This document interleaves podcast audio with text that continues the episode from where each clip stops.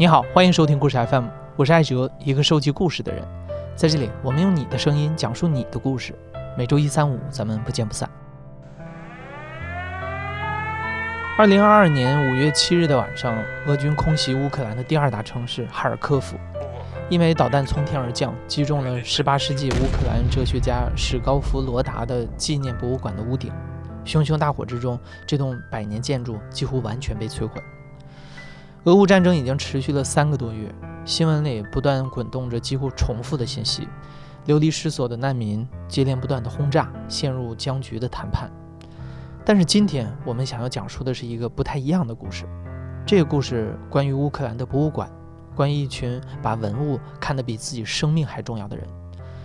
俄军的袭击是突然又迅猛的，乌克兰各地的博物馆几乎是一夜之间陷入了危险之中。该如何在最短的时间里保护成千上万件承载着这个国家历史文化记忆的展品，成为了一个巨大的难题。今天的节目里，你将会听到几位乌克兰博物馆工作者的故事，他们来自于不同的城市、不同的背景，但是在战争打响的那一刻，都站在了同样的命运面前。大家好，我是这期节目的制作人孟杰。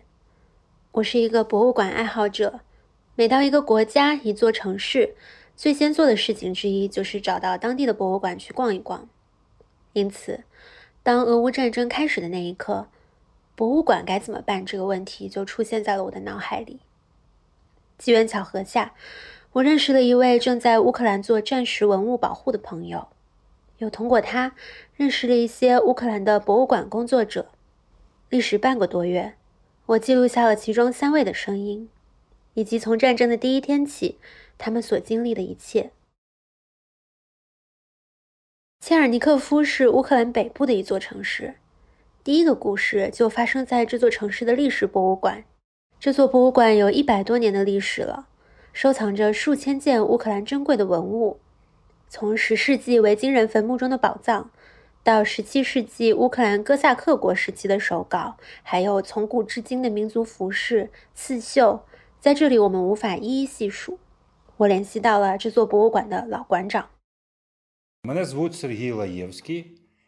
我的名字是谢尔盖·拉耶夫斯基，在切尔尼科夫出生长大。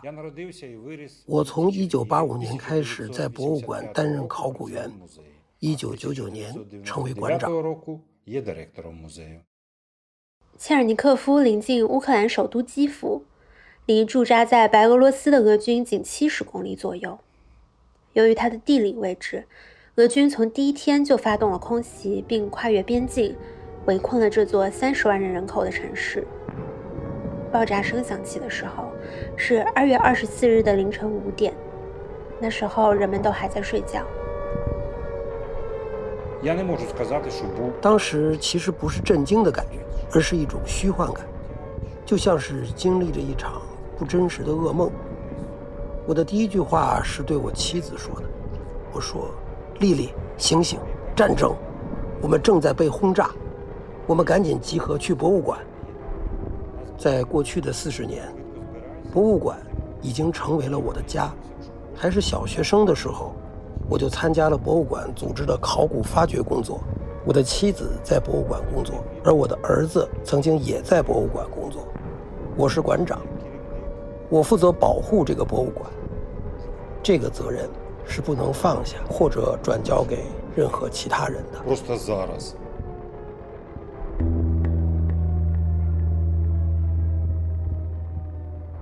战争的第一天，虽然乌克兰政府让大家都待在家里。但是几乎所有的员工都来到了博物馆。谢尔盖告诉我，其实从2014年的克里米亚冲突开始，博物馆就已经准备了周密的紧急撤离计划，所有紧急拆卸和保存展品所需的材料也已经准备就绪。但是很不幸，在当时的情况里，带着藏品离开切尔尼科夫已经是一个不可行的选择。当时我们军队和俄军的战斗发生的地方离我们非常近，爆炸声在城市的周遭不断响起，所以唯一拯救他们的方法就是拆除展览中最宝贵的展品，把它们转移到博物馆内部的其他位置。比如地下室。作为馆长，我做出了这个决定。博物馆里的展品有很多不同种类：纸质文件、化石、木质的、金属的、布料的展品，每一种都需要特别的包装。其中拆卸过程最艰难的是一个银板组成的3.5米高的东正教圣像，有300多年的历史。在博物馆工作者的保护下，它在乌克兰历史上的数次战争中都得以幸存，而这一次也不会例外。我们把它分解成了三个部分，分别包装放入储存箱里。它太大了，没法放到地下室，所以我们的男性员工拖着这些一百多公斤的箱子，放到了二楼的储存地点。这是一个艰苦的过程，但是我们做到了。每拆下一个展品，我就在心里对他们说：“没关系的，没关系的。下次你会在别的地方，一个新的展柜里重新出现的。”这个过程中，空袭警报不断响起，炮击，包括喷气式飞机，各种口径的迫击炮都在不停轰炸。我们观察导弹的方向、爆炸的地点，然后把大部分的展品。藏到离轰炸最远的那些房间里。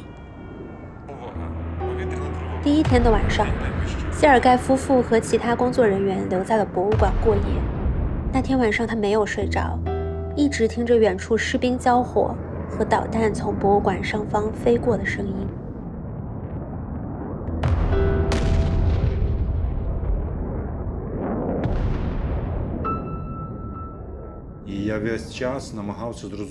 我听着，试着从声音里猜出是谁在向谁轰炸。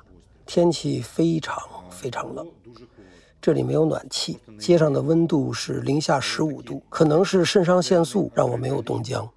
那一晚，我唯一记得的对话是和我的女儿斯塔西亚，她怀孕了，和家人住在以色列，我不想让她担心。因为忧虑可能会伤害到孩子，我向她保证我会安全，会和她保持联系。我感觉那一刻她相信了我。二十四到二十五号这两天，博物馆的员工们齐心协力地拆卸和储存了大部分的展品，剩下的似乎只有等待。很多人选择了离开战火纷飞的切尔尼科夫，去到乌克兰西部等更加安全的城市。博物馆中只剩下了六位员工，他们住在了博物馆里，继续试图整理和维护被拆下的展品。同时，博物馆的地下室也变成了一个天然的防空洞。虽然没有水电，也没有垃圾处理的系统，但是越来越多家被摧毁、无处可去的平民们来到了博物馆。人们依靠着志愿者所送来的水、药物等其他的生存必需品存活。最困难的是保持冷静，不要发疯。来到博物馆的都是老百姓，他们只从书本、电视和故事里看到过战争，所以战争对于他们来说是不间断的恐慌。作为历史学家，我知道的稍微多一点。我告诉人们，你必须要试着做一些平时每天都会做的事情：扫地。浇花，相信我们会胜利，但是不要去试图预测明天会发生什么，而是要专注于今天该怎么度过。谢尔盖的每一天从凌晨五点开始，他从地下室出来，在博物馆的前院走一走，看看周遭。俄军还在郊区跟乌军对抗，爆炸声忽远忽近。八九点的时候，天亮起来了。人们从地下室走出来。谢尔盖告诉我，自从战争开始，人们已经不再看日历上的日子，而是说，今天是战争开始的第十天、第十一天，就这样一天一天的煎熬着。我带着人们做一些室内的清洁，清理垃圾。我们做早饭、午饭、晚饭，如果有电是最好的。没有的话，我们就用煤气灶。很幸运，煤气是一直有供应的。白天我们出门寻找干净的饮用水，人们也会从地下室出来，到他们的家里去看一看。另一点很重要的是给地下室通风，用杀菌灯处理空气。天气非常的冷，很多人都生病了。预防大规模的传染病是很重要的。因为没有电，所以我们用发电机给手机充电。结果全城的人都来博物馆充电了。不论是不是正在轰炸，我们都试图过正常的生活，比如讲课、弹吉他。到了每天的下午五点，也就是切尔尼克夫宵禁的时间。地下室会逐渐被人们挤满。每一天，谢尔盖会花大约二十分钟的时间向人们讲讲那天的切尔尼科夫、乌克兰，还有世界各地发生的事情。他分析着这些事情会如何影响人们的生活和未来。虽然一切都是很不确定的，但是所有人都坚信一件事，那就是俄军攻入不了切尔尼科夫的市区。在描述这一切的时候，谢尔盖的表情都很冷静。但是接下来，他深吸了一口气，说：“有一天，他也面临了自己的，也许也是所有人最大的恐惧——死亡。”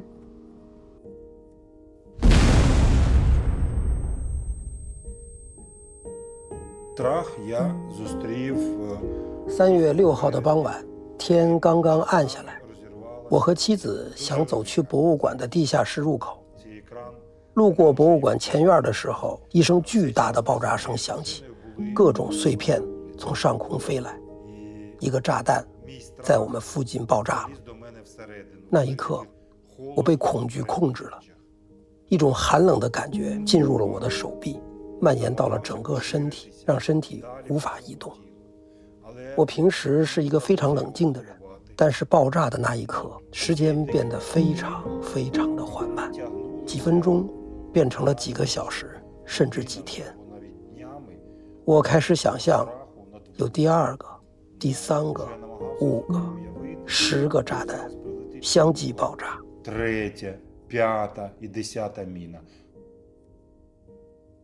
幸运的是，谢尔盖和妻子活了下来。那枚炸弹落在了博物馆的旁边。离两人所在的前院隔着一堵墙，那堵墙挡住了炸弹的冲击和致命的碎片，但是摧毁了博物馆建筑的一侧。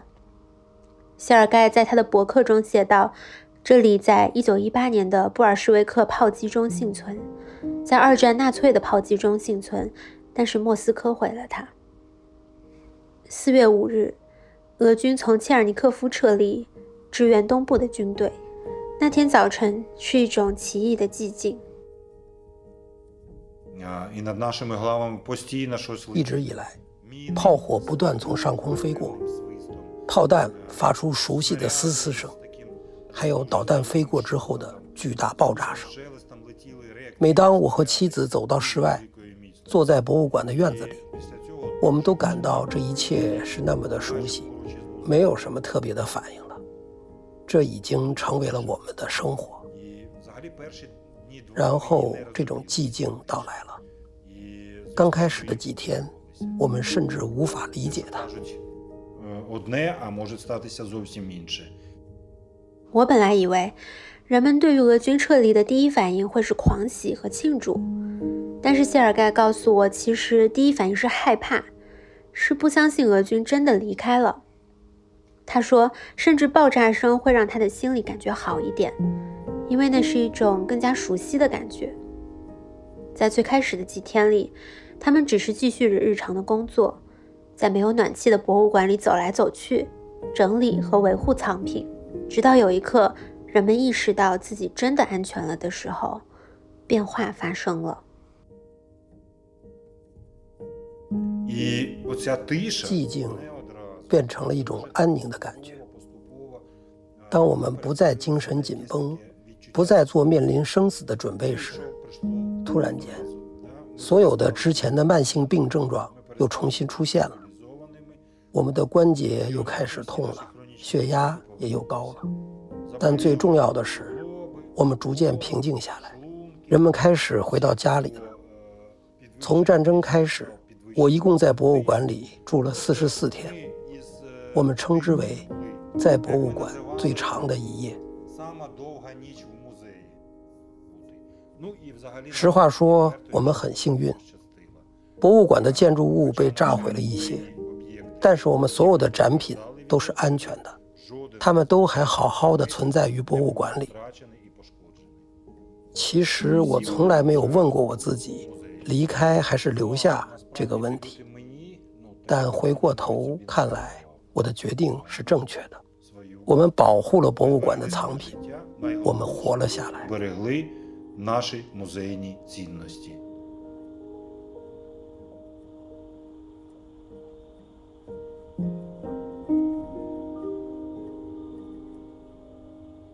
我们的第二位讲述者来自乌克兰的第二大城市哈尔科夫，和切尔尼科夫的情况很相似。哈尔科夫离俄罗斯边境仅四十公里，从战争的第一周就被俄军包围了，并遭到了猛烈的空袭。这座城市是乌克兰最活跃的文化中心之一。第二个故事发生在哈尔科夫的博物馆，这里主要收藏的是一九二零年前后乌克兰文化革命时代的物品，有书本、照片、文件、电影胶卷、手稿等等。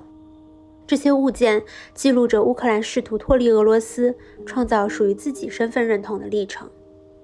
很幸运的是，我联系到了这所博物馆的馆长。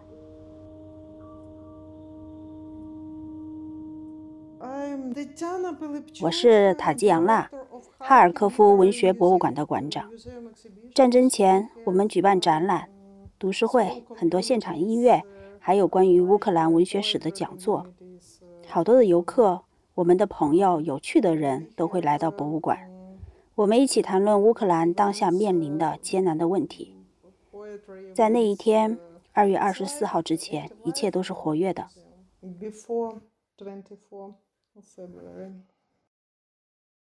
在这次战争前，哈尔科夫和俄罗斯其实并不是敌对的关系。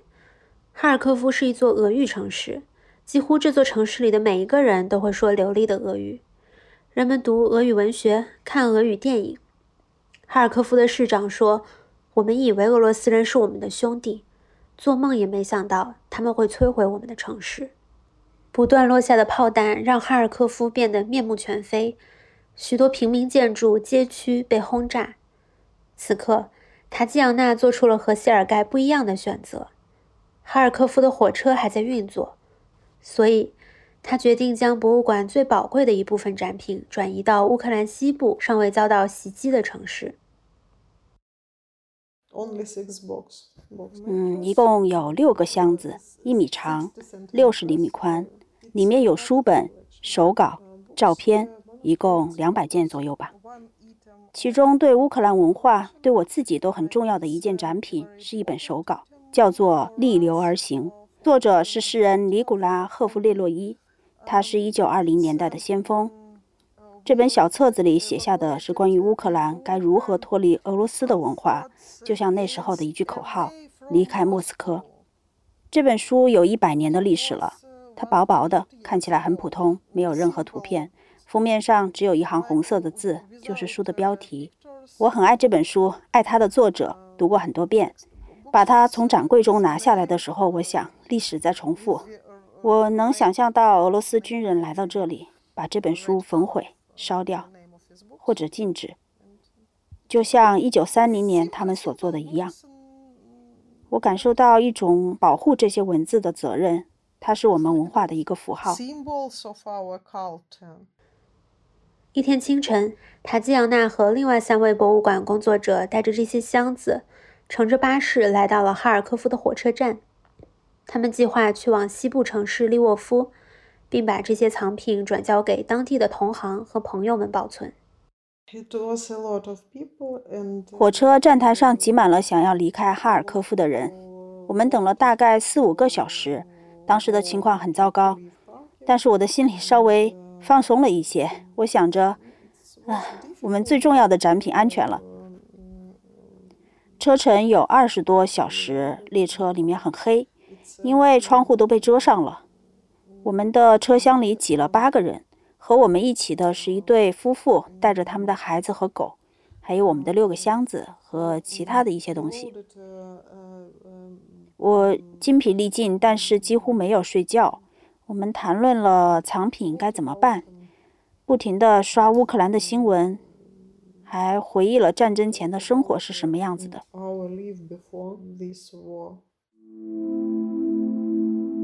利沃夫位于乌克兰的西部，当时还没有遭受到俄军的袭击。根据官方统计。二十万以上因为战争流离失所的乌克兰人来到了这座原本人口只有七十万左右的城市，这里聚集着大量本土和国际的志愿者团体，有些帮助难民们去往别的欧洲国家，有些则负责提供各种各样的人道主义援助。但是总体来说，那里的生活还在继续。把展品转交之后，塔吉扬娜的同事们都决定留在利沃夫，而他却暗自做好了回到哈尔科夫的决定。我问他：“既然已经到了，为何不就留在安全的城市呢？”他先是摇摇头，就好像从来没有想过这个问题。沉默片刻后，他给了我一个很简单的答案。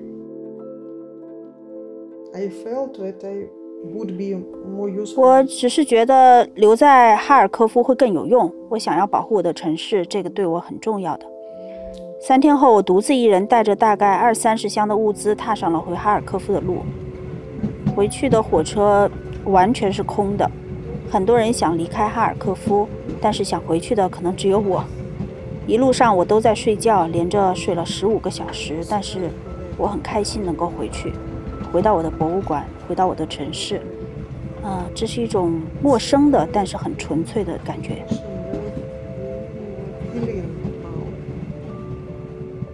事实是，战火并没有让一切都停滞。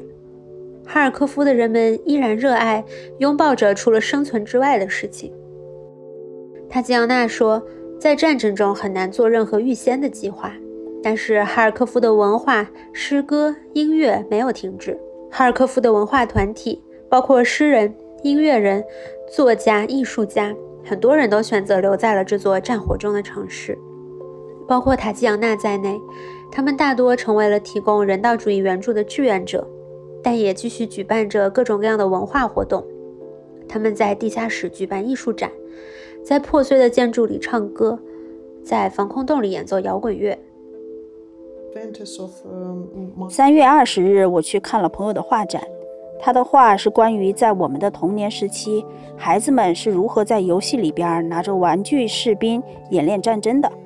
这个展馆在战争开始的第一周就变成了防空洞，在战争中变成了防空洞的艺术馆的墙壁上挂着关于战争的画，有一种不真实的感觉。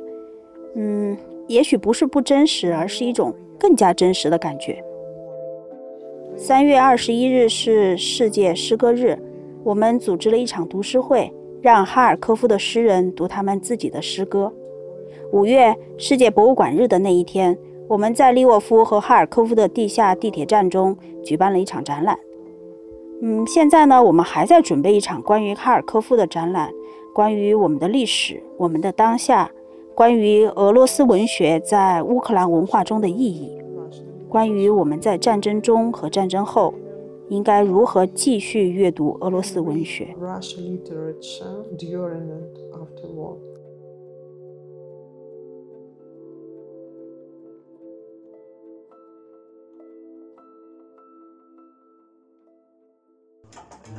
今天的最后一位讲述者来自塔吉扬纳所去到的位于乌克兰西部的利沃夫国家博物馆。这是乌克兰最大的一座艺术博物馆，有超过十七万五千件展品，有古老的中世纪艺术品，带着西里尔字母的古籍，无数的油画、雕塑、硬币、勋章，民间艺术和现代艺术。它孕育了乌克兰的独立运动，到今天。依旧是乌克兰最重要的文化心脏之一。我是安吉丽娜·扎比托夫斯卡，伊沃夫国家博物馆的学术秘书。我主要的工作是文物保护，给博物馆引入新的藏品，还有组织一些博物馆的公共活动，确保我们的博物馆是一个对所有人敞开怀抱、欢迎所有人的地方。我在博物馆工作了二十多年。它已经成为我生命中很重要的一部分。我无法想象，如果没有它，我的生活会是什么样的。利沃夫相对平静的状况，意味着博物馆并不是像前两个故事里那样面临着生死存亡的挑战。但困难的是，这座博物馆的展品数量和规模都更加巨大。在利沃夫市内就有七个不同主题的展馆。许多海外的同行们建议把展品送出境，但是博物馆还有乌克兰的文化部门都希望能让展品留在乌克兰境内。所有人只能强迫自己冷静下来。开始这一场紧迫却需要万分精细的行动。第一件要做的事情就是把所有的展品都取下来，把它们藏到我们的仓库和其他安全的放置地点。我们的展馆里有四个是纪念博物馆，他们曾经是二十世纪在利沃夫生活的一些非常著名的乌克兰艺术家居所和工作室。纪念博物馆以这样的形式开放，所以遍布在城市各处。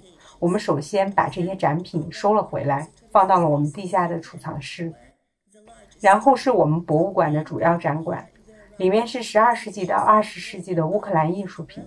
我们取下了每一件展品，把它们藏好，把画幅从墙上摘下来，把雕塑降到地面，包装好手稿、彩色和镀金的雕塑、木雕，然后一个一个放到纸箱里。安吉丽娜告诉我，最艰难的就是拆卸博格罗德恰尼圣杖的过程。我曾在一些新闻图片上看到过它，那是一个巨大的十三米高、十一米宽的，像是一堵墙一样的建筑。圣杖这种东西呢，是为教堂而建的，它象征着基督作为审判者的形象，还有对人类的祈祷。它看起来很华美，由大大小小的很多部分组成。上面篆刻着斯拉夫的铭文，有超过八十幅镀金边框的画像，还有各种华丽的纹饰。由于它实在是太大了，只能被放置在有着高高穹顶的三楼。但此刻，博物馆的工作人员必须以最快的速度把它分解、拆卸下来。先拆除画像，再拆除它们的边框，接着是实木做的支撑的部分。这是很困难的，每一个部分都很重，至少需要四五个人来搬运。我们没有任何机械，一切都得人工来做。我们的员工从博物馆的顶层亲手把它一件一件运到地下的储藏室，整个过程我们都小心翼翼，生怕破坏了它的雕刻还有彩绘。包括科学家、管理员、文物修复员、技术人员、志愿者，几乎所有博物馆的员工都参与了。我记得二零一三年，我们花了整整六个月才把它准备好展出，但是现在我们花了两周的时间就把它拆了。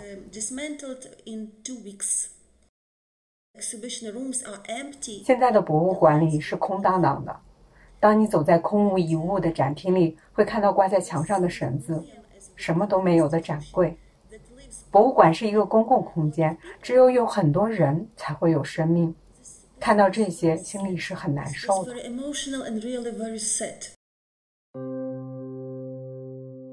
尽管远离前线，但是在乌克兰没有绝对的安全。战争一日没有结束，生活就不可能真正的回归于常态。自从战争开始，三十六枚火箭炮被发射到了利沃夫区域，其中的一枚落在了离博物馆不到四公里的地方。安吉丽娜告诉我。最痛苦的是，没有人知道战争会继续多久，没有人知道黑暗隧道那头的光明哪一刻会出现。我们知道，我们的博物馆有一天会重新开放，大大的展厅里会重新站满访客、孩子们，不同的演出、展览，一切都会回来。但是这一天什么时候才会回来，我们不知道。尤其是当你打开电视，看到敌军不仅攻击了军队，也轰炸了平民居所，还有文化历史场所，就知道我们也可能会成为他们的目标。如果我们的文化被摧毁了，那就是一个巨大的悲剧，一个无法挽回的悲剧。我真的无法想象，在二十一世纪，人们有那么多的选择和机会，为什么会选择战争？拆卸文物的过程中遇到了各种各样的困难，比如说储存空间不足，也没有像是控制室内温度一类维护文物所需的技术。但是令他们非常惊讶的是，来自世界各地的博物馆、文化机构还有大使馆都在此刻主动伸出了援手。他们收到了包装材料、保护材料。储存文物的设施设备，还有把文物数字化的工具，比如相机、扫描仪、笔记本电脑，从而解决了大部分的问题。在这么艰难的时刻，真的很开心，我们没有被丢下，而是被那么多朋友们支撑着。我们博物馆的创始人安德烈·肖普提斯基曾经说过：“摧毁一个文化，比摧毁一个国家更加可怕。”因为国家可以被重建，但是文化遗产的摧毁是不可逆的。中国是一个有着古老文化的高贵的国家，很希望中国的人们能有一天来到乌克兰，看看我们的城市，和乌克兰人聊聊天，读一读我们的文学，尝尝我们的美食，听听我们的音乐。我们相信光明会超越黑暗，希望我们胜利的那一天能快点到来。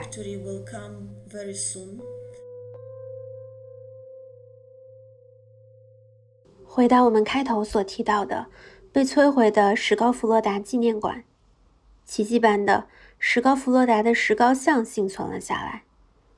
他本来洁白的身体现在布满了灰尘和划痕，但是他依旧完整的伫立在断壁残垣间。但是他的家，就像许许多多乌克兰人的家一样，被永远的摧毁了。一位哈尔科夫的诗人，也是参加了文学博物馆读诗会的诗人之一，叫做谢尔盖扎丹。他在一首诗里书写了战争所带来的不可磨灭的伤口。我们以这首诗来作为今天故事的结尾。他将拉请了他的朋友，一位乌克兰的演员米克拉·纳博卡为我们朗诵了这首诗。这是一个关于乌克兰文化的故事，所以我们觉得最合适的。是把这首诗用乌克兰语来呈现。你可以去故事 FM 的微信公众号后台回复关键词“乌克兰”，看到这首诗的中文翻译。这首诗的名字叫做《拿走最重要的》。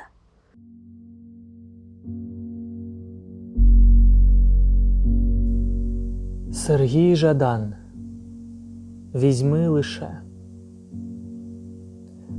візьми лише найважливіше. Візьми листи, візьми лише те, що зможеш сама нести. Візьми рушники та ікони, візьми срібні ножі, візьми дерев'яні розп'яття, золочені муляжі, візьми хліб і городину, потім іди. Ми ніколи більше не повернемося сюди, ми ніколи більше не побачимо наші міста. Візьми листи всі до останнього злого листа. Нам ніколи не повернутися до наших нічних крамниць, нам ніколи не пити сухих криниць, нам ніколи більше не бачити знайомих облич. Ми з тобою біженці, нам з тобою бігти крізь ніч, нам з тобою бігти вздовж соняшникових полів, нам з тобою тікати від псів, спати поміж волів, нам збирати воду в долоні, чекаючи в таборах, дратувати драконів на бойових прапорах.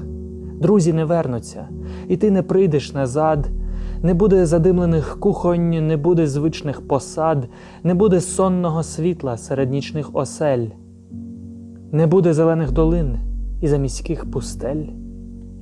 Буде розмазане сонце за плацкартним вікном, буде холерна яма, залита вапном, буде криваве взуття на жіночих ногах, вимучені вартові в прикордонних снігах, підстрелений листоноша з порожнім мішком, підвішений за ребро священник із безжурним смішком, цвинтарна тиша, гамір комендатур, списки загиблих, друковані без коректур, такі безкінечні, що навіть часу не стає шукати в них щоранку imię swoje.